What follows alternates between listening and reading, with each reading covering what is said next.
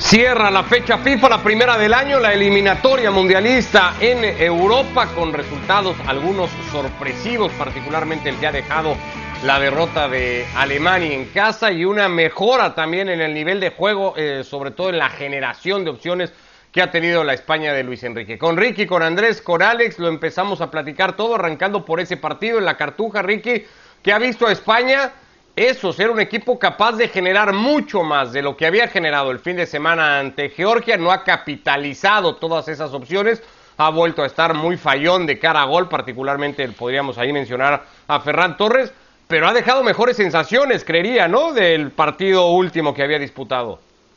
Sí, hola, ¿qué tal, señores? Un abrazo a los tres. Sí, era mi, mi, primer pensamiento hoy de que fue, desde mi punto de vista, lo mejor que se ha visto de, de España. Em, eh, ese toque en la mitad de la cancha permanente, por lo menos hoy, ha generado y ha generado unas cuantas situaciones de gol. El rival pateó una sola vez al arco y fue por un error garrafal del arquero tratando de salir, eh, que patearon de casi desde la mitad de la cancha. Pero al margen de todo eso, Olmo demuestra de que es un jugador, no solo por el golazo que hizo, sino la diferencia que hace. El jugador del City, Ferran Torres, también es un jugador que va a dar mucho que hablar. Falta ese centro delantero, Morata todo, no, no, no lo es, eh, le falta hace tiempo que le falta a España, Sergio Ramos mirando de la tribuna, cuando vuelva va a ser mucho más sólido em, y que al margen de todo esto me parece que, que España va por buen camino, a pesar de que eh, tengo entendido que Luis Enrique quedó varado, encerrado en un ascensor por una hora, casi llega tarde, pero llegó y por lo menos el equipo pudo rendirle un, buen, un buen partido. España ha ido de menos a más desde mi punto de vista, ha corregido varios errores desde ese primer empate em, ante los griegos y que em, es importante que este haya sido el mejor partido con varias modificaciones, porque yo creo que este el tercer partido ha sido el más difícil de todo para las selecciones, con las rotaciones, después del cansancio, después de todo lo que se viene, Champions la semana que viene, y para España fue terminar mucho mejor de lo que empezó. Aunque también es una realidad, Andrés, que es el que más cómodo pudo haber jugado la selección española con respecto a lo que le propuso el rival, ¿no? Ante más espacios, mejor lució el equipo de Luis Enrique, también con otra eh, elección en los futbolistas y a partir de ahí también un cambio notorio de cara en el conjunto de Luis Enrique. Sí, ¿qué tal? ¿Cómo le va? Un abrazo grande para los tres. Eh, yo hay una parte del análisis en la cual coincido con, con, ustedes dos y con Ricky lo que decía recién acerca de si es el partido que más situaciones ha tenido, que más control ha tenido del juego y que, y que se ha instalado en campo rival y y a, ese instalarse en campo rival le dio algunas oportunidades de gol. Pero yo lo relaciono no tanto a una mejoría notable por parte de España, sino al rival que se encontró. Se encontró con un rival que no tiene tanta experiencia, que normalmente es un equipo mucho más alegre, abierto y que no sabe jugar contra una España contra cual, para complicarlo, siendo el nivel de Kosovo, básicamente tenés que cerrar espacios y contragolpear. De hecho, lo que intenta hacer de cerrar espacios y de retroceder y, de aguantar en su, en su propia área en muchos momentos del partido, no lo hace bien. La jugada de Jordi Alba en el arranque tiene que ver porque los laterales por izquierda están metidos habilitando todo el mundo y los de derecha están afuera. El golazo de, de Dani Olmo tiene que ver también con eso. Mucha gente en el área, pero uno, nadie lo va a presionar a Olmo.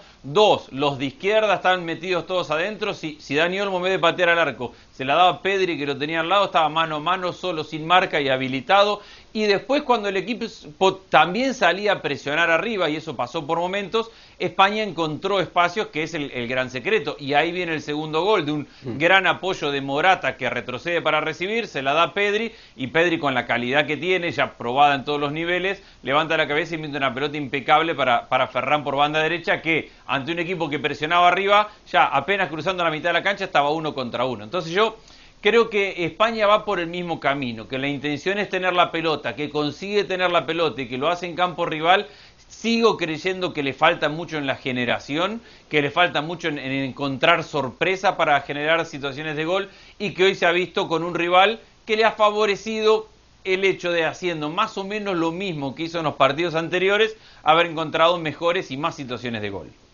Se cansó en los últimos días Luis Enrique de mandar una especie de mensaje hacia sus futbolistas, eh, de, de, exigencia evidentemente con relación a los dos primeros partidos que habían tenido en la eliminatoria, Alex.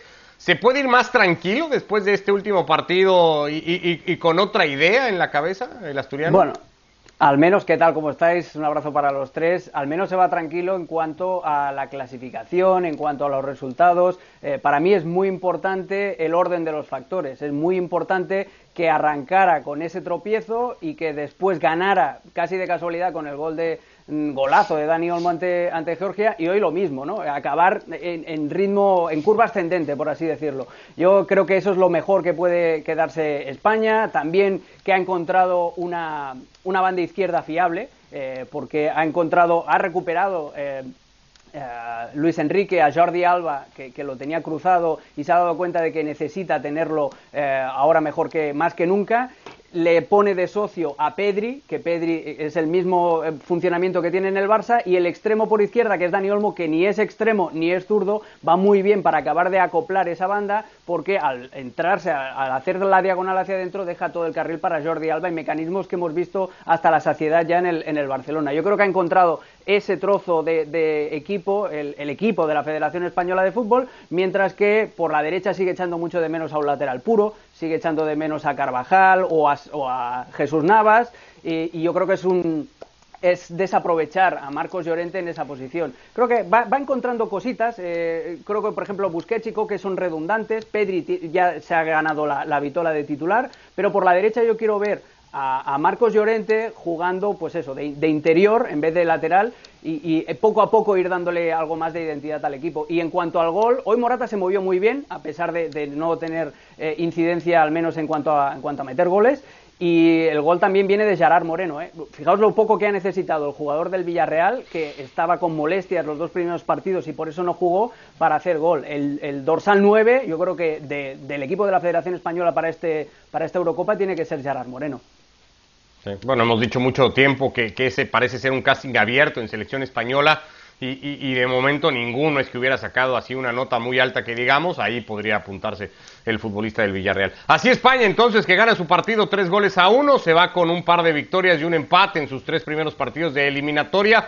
No es el caso de Inglaterra que termina eh, saldando los suyos eh, con tres triunfos Pasaba poco hoy realmente en el partido Andrés ante Polonia, muy supeditado, muy limitado el equipo ante la tan mencionada ausencia que sabíamos iba a tener de Lewandowski, aunque lo tuvo que ir a resolver al final y con un gol en, que, que fabrican los dos defensas centrales en una pelota parada, esa también es una realidad.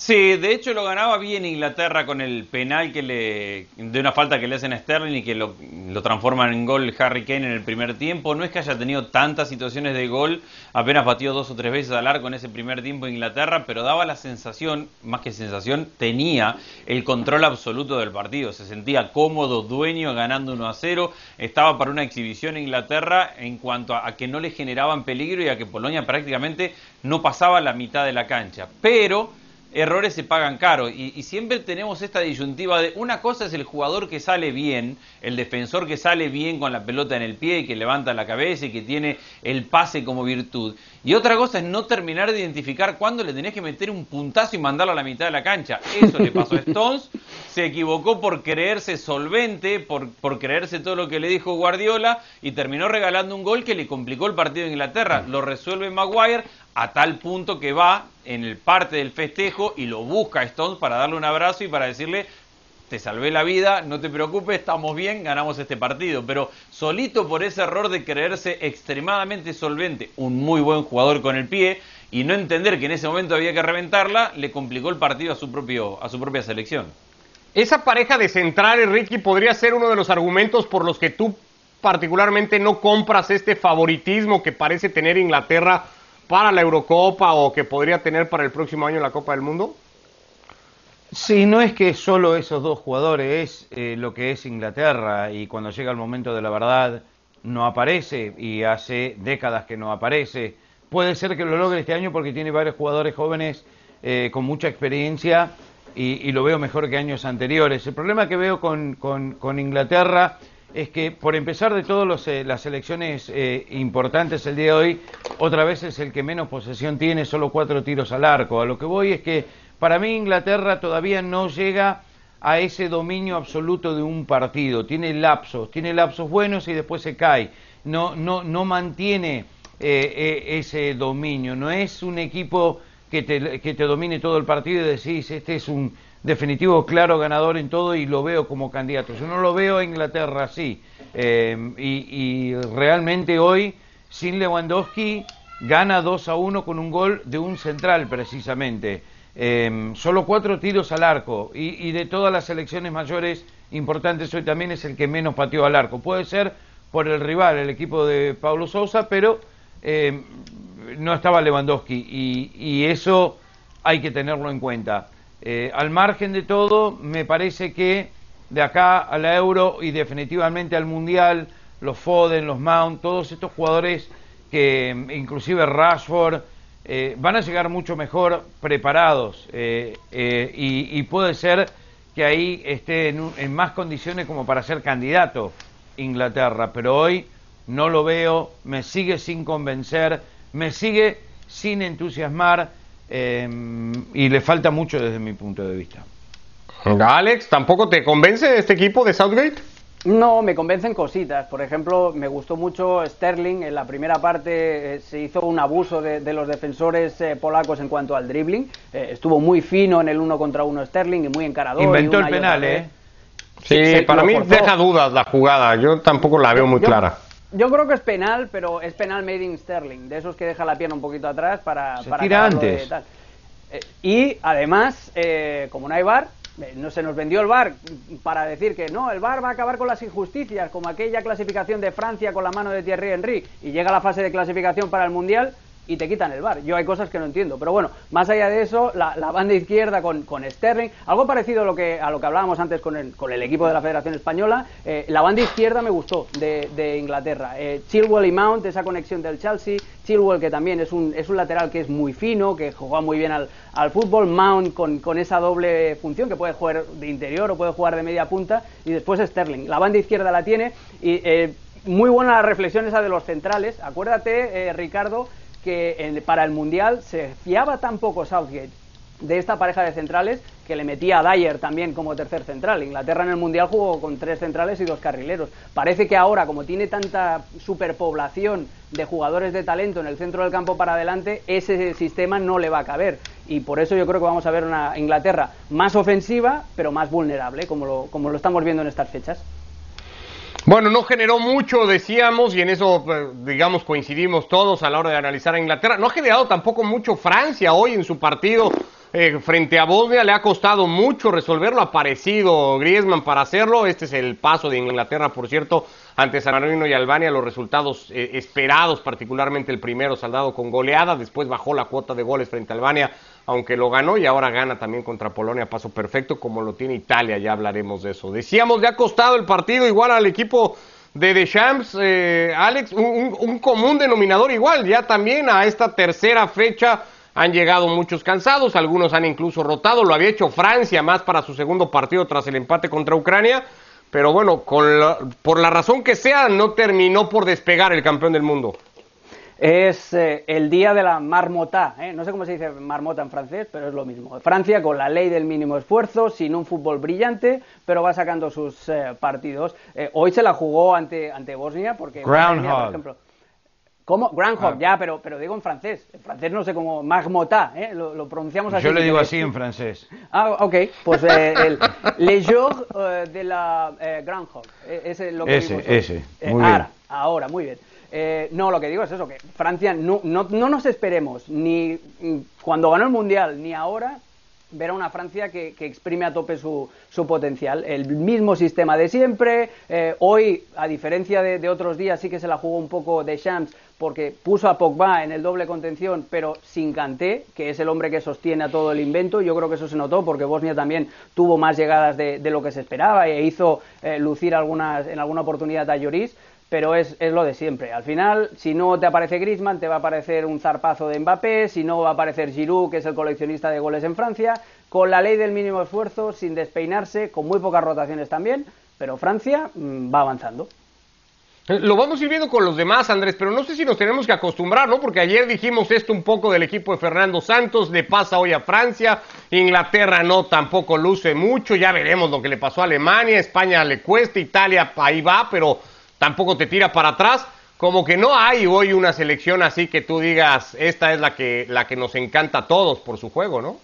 No, hay selecciones con más talentos que otro y con mayor profundidad y con más alternativas que otros y es una temporada que ya hemos repetido hasta el hartazgo, es particular, es distinta, no hicieron pretemporada, juegan cada tres días, Copa, Champions o Europa League, eh, ligas locales, no han tenido descanso físicamente y mentalmente principalmente, el, jugador está totalmente agotado, encima ahora sin, tiempo para cambiar el chip, no solamente tiene que ir a la selección y jugar dos partidos, sino que tiene que jugar tres y aquellos que juegan dos le meten un tercero que es el amistoso, caso Gales por ejemplo, entonces nos encontramos y en esto de acuerdo a lo que vos decías, con que yo mismo hace dos días acá sentado decía, qué bien Alemania, eh, cómo Sin Cross ha encontrado en esta mitad de cancha con tres grandes jugadores eh, como Gundogan, como, como Kimmich manejando los, los tiempos del, partido y como Goretzka, todos en gran nivel y el equipo le encontró con Nabri de, de falso 9 y hace dos días estaba acá hablando, hablando bien de Alemania y hoy podemos hablar de un papelón de Alemania. Entonces, eh, creo que tiene que ver con eso, con los riesgos, con el cansancio, con la administración de minutos, con, que cuesta mucho cambiar el chip, con que la temporada se hace larga y se hace pesada para todo el mundo y con que los equipos, nada, tampoco tienen tiempo de trabajar. Entonces es cuestión de llegar, ejecutar y no nos olvidemos que las elecciones, más allá de que muchos de estos vienen de procesos largos, han perdido el tiempo de trabajar. Ahora llegan uno o dos días y no hay amistosos es siempre un partido oficial. Nations League, clasificatoria para el Mundial, clasificatoria para la Euro. Siempre es un partido oficial y por torneo. Entonces no hay tiempo de probar y de inventar y de trabajar cosas. Y se nota. Eh, ¿Corre peligro Alemania, Ricky? ¿Es un resultado aislado el de hoy ante Macedonia? ¿O ya hay antecedentes suficientes desde el último Mundial como para pensar que el equipo de Joaquim Lowe puede tener más de una piedra en el zapato para estar en Qatar? Bueno, dos cosas. Eh, terminó el partido y en, ESPN en Estados Unidos pusieron a Klinsmann y le preguntaron, ¿podés explicar esta derrota? Y su respuesta fue, no tengo ni la más mínima idea. Y se empezó a reír. O sea, nadie entiende lo que le pasó hoy a Alemania, una derrota histórica en casa. Eh, yo creo que lo de Lowe ya está. Él anunció que se va y lo mejor que tendría que hacer es irse ahora después de este partido de hoy me parece que los jugadores ya no le están respondiendo. No puede ser, Alemania tiene un buen equipo, Alemania tiene buenos jugadores. Entiendo el gol que se pierde Timo Werner y no se puede perder goles así. Como dice Andrés, por lo menos patea al arco. No le dio, le pasó por abajo, le tiró con la izquierda, le pegó en la derecha, le rebotó en la nariz y se fue al banderín del córner dentro del área chica. Eh, no, no puede ser que se erre un gol así, pero al margen no le están respondiendo a, a este técnico. Al técnico que sí le están respondiendo, y te escuchaba hoy Ricardo, es a Mancini. Eh, cuando decís que Italia no ilusiona, lo que pasa es que hay que entender el juego de Italia, hay que entender a Italia. Italia lleva 25 partidos consecutivos sin perder, ¿sí? 20 ganados, 18 sin recibir gol, 3 en los últimos 15, eh, y tiene equilibrio, juega bien. Yo sé que a Andrés no le gusta Mancini, que nunca le gustó. Para mí es un gran técnico y hoy puso prácticamente al equipo B y termina ganando 2 a 0 en una cancha con césped artificial que fue dificilísimo. Al margen de todo esto, yo creo que Italia es la más sólida de todas. ¿Por qué? Porque juega a golear 1 a 0, como digo siempre. No necesitas 500 toques. Sin grandes rivales hasta ahora en ese camino, Ricky. Todavía no la vemos, creería, contra una selección importante. No ilusiona, no da nada Italia. Italia es lo que es. Así ganó cuatro mundiales, así está hoy en estas eliminatorias. El último partido que perdió fue en el 2018, el 10 de septiembre contra Portugal 1 a 0. 2018. y, al mismo tiempo, y al mismo tiempo, sin grandes rivales, estamos diciendo acá que Alemania perdió, que Francia ganó pero que no lució, que España hay que aplaudirlo porque le metió tres a Kosovo cuando en otro momento hubiera sido la naturalidad, la, la normalidad de cualquier, de cualquier lugar. Es verdad lo que dice Ricky, yo no soy un fan de Mancini, pensé que Mancini era un error, que no era capaz de potenciar esta generación de jugadores de Italia. Y no me extraña, les gusta, les gusta eh, ¿cómo se llama? Bueno, Pochettino. ¿Quién ibas a decir? Y así como pensé que, que, Mancini no era el ideal, hoy vengo acá y digo, qué bien que lo ha hecho Mancini y qué bien que lo ha hecho con esta generación de jóvenes y cómo ha potenciado a muchos de los jugadores. No, no está mal pensar una cosa y después darse cuenta que el camino o el rumbo fue para otro lado y venir y decir, mirá qué bien que lo está haciendo Mancini. Para mí hay una cosa de Mancini que llama mucho la atención y que para mí es para aplaudirlo Sensi ha tenido un año dificilísimo, Sí, con señor. lesiones, caído, perdió la titularidad en el Inter. Mancini siempre lo llamó a la selección. En la selección no respondió. Mancini siguió contando con él hoy. Jugó bien y anotó un gol. Porque Sensi no estaba jugando mal por actitud, estaba jugando mal porque estaba depresivo, porque estaba lesionado y Mancini se mantuvo fiel a un jugador que él sabía que lo iba a recuperar. Yo creo que eso es bueno y tomarlo en cuenta para otros técnicos, otros jugadores y todo, que al final del día el tipo, yo me saco el sombrero, te digo la verdad.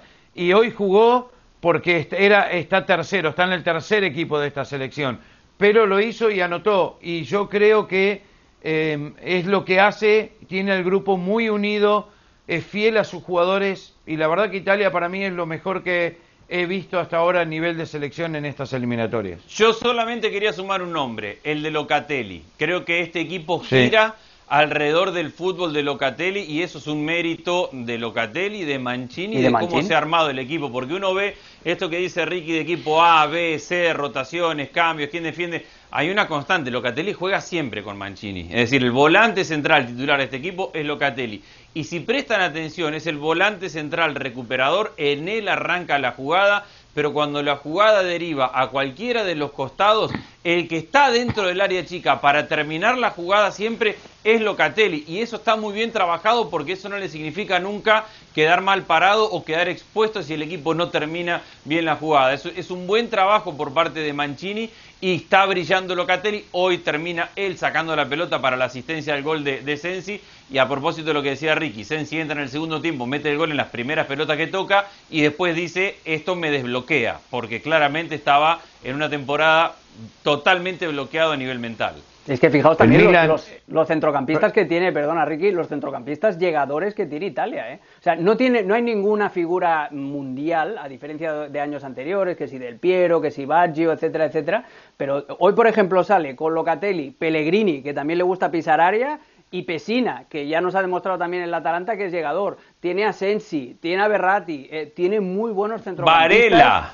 Tiene a Varela también. Es que imagínate, tiene todo ese pool de. de no, Insigne y Chiesa que no jugaron. Eh, eh, Chiesa entró en la segunda parte, creo, ¿no? Eh, Sí. y, y además, y el equipo juega bien. Además, además de todo eso, es un equipo que juega bien al fútbol, que juega un fútbol moderno, que se nota que está trabajado. Es de las pocas selecciones, junto con Bélgica, eh, si me apuras también, que tienen un estilo claro, que tienen eh, un, un estilo de juego vistoso que se puede equiparar al de cualquier club. Hoy, además, Italia sale en una cancha, como decía muy bien Ricky, muy incómoda, de césped de artificial y cortito además, muy pero que muy incómoda para jugar. Sale con tres centrales, modifica el sistema, normalmente juega un 4-3-3, hoy pone a tres centrales y eh, el único pero del, partido es las oportunidades que falló Inmóvil, que tuvo como tres claras y, un tipo de, de la calidad y, de la sangre fría delante del gol que de- como es el, jugador del Lazio, hoy se fue con el morro torcido. Eso fue lo único, eh, que, que mancha un poquito un poquito la, la capacidad de, o sea, el partido en sí, eh, la va- evaluación, que no me sale la palabra, del partido de Italia, pero en realidad eh, no solamente hoy, sino el otro mucho día- tiempo jugando muy bien. El otro día hablaban de la cantidad de centros de Portugal y entonces me tomé la tarea de mirar la cantidad de centros que tiran todos y llegan casi todos, promedian 30 centros por partido, ¿eh? La cuestión, la cuestión, eh, Ricky, es cuántos aciertas. O sea, No, cuántos... no, no, entiendo, pero eh, estos tipos de partidos a mí me, me demuestran, se están cerrando todas estas elecciones, eh, el cansancio de lo que hablamos siempre, este último partido siempre es el peor, porque el jugador se cuida, especialmente habiendo eh, teniendo chan- Champions la semana que viene. Mira, Ricky, y hoy tiró 20 centros la selección italiana y, y solo pudo conectar 7. 25. 20. Y, otro- otra cosa con el centro es, muchas veces criticamos o caemos en él, llegás a tres cuartos de cancha y de ahí a como venís, acudís al centro a ver si encontrás a alguien, y otra es el equipo, y acá hay una, se nota mucho el trabajo de uno y otro, el equipo que elabora y que puede llegar al fondo y sacar un centro atrás. No es lo Mm. mismo el centro frontal que llegaste a tres Correcto. cuartos y que, y que no tenés cómo terminar la jugada, entonces tirás un pelotazo, y otra es aquel que termina con un hombre sobre la línea levantando la cabeza para el que viene a, a definir. Ahí hay una, una diferencia muy grande entre lo que es tirar centro o no tirar centro. Eh, otra cosa de Italia, una defensa que no necesariamente hoy, pero que tiene veteranos, Bonucci, Chiellini, Acerbi, eh, líderes con experiencia, con, con mucho recorrido, y una mitad de cancha para arriba con todos estos nombres que estamos diciendo de gente muy joven en un arquero, con un arquero que parece veterano, pero que es extremadamente joven, que, que es Donnarumma y que está en un momento superlativo, porque hoy el partido, aún con todo lo bien que estamos hablando de Italia, con las que falla Inmóvil, hay un momento por el minuto 65 al 80 en el cual Italia la pasa mal y termina Donnarumma sacando dos o tres pelotas importantes, el 2 a 0 viene en, el, en, el, último minuto Uno del de los partido. mejores ar arqueros del mundo y después Andrés, no te olvides de Bastoni que jugó. Bastoni, este, exacto. Este es el, el, el, central de la selección de, de, el futuro de la, de la selección uh -huh. de Italia, sin lugar a dudas. Romagnoli ya perdió ese terreno, ya perdió ese, ese lugar. Eh, y, y, jugó Toloy también en su, su, su primer partido está, como, como titular. Mancini. Mancini también jugó hoy, que es otro defensor joven eh, con mucho futuro. No me dejaron hablar de Francia, pero a mí no me preocupa Francia, ¿eh? A ¿No mí te me gustó preocupa, Francia? o sea, no me preocupa, yo creo que Francia va a estar muy bien. Eh, está jugando a media máquina y le sobra. Pues, por lo que decía. A ver, lo que nos genera Francia me parece eh, eh, que es culpa nuestra y no de y no de Francia y no de Deschamps, es la sensación de no potenciar o de no sacar máximo provecho de todo el talento que tiene, entendiendo como máximo provecho que mucha gente nos gustaría ver otro nivel de ejecución y de fútbol, pero es contradictorio lo que ha querido Deschamps y mal no le ha ido Deschamps. Cuando quiso ser un poquito más optimista, perdió la Euro en casa, cuando se uh -huh. puso un poquito más pragmático fue campeón del mundo. Entonces, ¿qué, qué le vas a decir a Deschamps de cómo tiene que jugar o si saca provecho no, o no, no, saca provecho de esta generación? Igual a nivel selección, a mí me perdona, no veo, no veo buen fútbol a nivel de selección desde el 74. ¿eh? Eh, sí, bueno. Ustedes, eh, algunos recién nacidos Bélgica. y los otros todavía, otros no habían ni nacido. Yo no veo buen, buen, fútbol a nivel de selección. La selección de Bélgica juega muy bien. La selección de Bélgica juega muy bien. Lo que pasa es que no, no tiene el pedigrí de estas otras selecciones y por eso no, no, no nos fijamos tanto en ella. Pero, perdón. La, la, selección de Bélgica está espectacular. O sea, juega Yo te muy acabo bien. de escuchar, Ricky, 10 minutos sin parar de hablar maravillas de lo bien que juega Italia. Y das vuelta a la página y si no ves no, ningún no, no. que juegue bien. Italia juega bien a lo suyo. Italia no comete errores. A Italia no le haces goles. Italia le alcanza a ganar con 1 a 0. A Italia no hay que hablar de pragmatismo, Pero, ni Ricky, parados, que no ni palabras así. lindas, Si es que son ni más el valientes que tiki-taka, nunca. y que Alex empieza a hablar de Guardiola. Y que... No existe eso. Italia hace lo que Italia hace y se terminó y obtiene eso los no es jugar bien? borrón y cuenta nueva. Pero Ricky, pero Ricky, es que Italia juega bien al fútbol. Es que además de ser sólida, juega bien. Ese es el, a lo que hay que lo que hay que aplaudirle a Mancini y me sumo Pero le a están lo buscando la Andrés. quinta pata al gato a Inglaterra, a Francia, a Alemania, a España. Nah, desde el 74 que no se juega bien a nivel de... Al fútbol que les gusta a ustedes. Póngase, al fútbol ese pipí don cucú, Ricardo, el, el champiñón, el de guantes usted- blancos, champán con frutilla. belga. Póngase usted un partido de la selección belga y verá también buen fútbol. Me dormí. Ah. En, todos los, en todos los partidos de Bélgica me dormí. Nada que ver con lo que, con lo que vimos antes. Bueno, ¿Qué Bueno, habrá quieren que que ver les diga? Habrá que ver cuál de todo, porque lo, lo más curioso, entretenido como siempre del fútbol, que no hay una sola manera de ganar y cada una va con la suya. Bélgica tiene con qué sentirse candidato para, para pelear la euro, lo mismo que Italia, seguramente que este crecimiento de España eh, en la parte final y la calidad de sus jugadores y la responsabilidad de su historia, la oportunidad de Inglaterra. No hemos hablado hoy de Portugal porque jugó en el día de ayer, pero el plantel lo tiene, así que será interesante lo que se viene. Bueno, a dar vuelta a la página, regresan las ligas el, el fin de semana, la Champions la semana que viene, y de Por eso vamos a fin. estar hablando por fin. Ricky, Alex, abrazo grande, un placer, un saludo para Ricardo también que lo perdimos en, en la conexión y nos reencontramos con Fuera de Juego cada día. ¿Qué, de se fue, Ricardo? en IEP. Se fue, Se se, fue a ver un aburrió de escucharte. Ricky. Ricky, Harto de escucharte hablar de Italia y se fue. Y yo también. Hasta mañana. Bélgica, Ricky, ponte a Bélgica.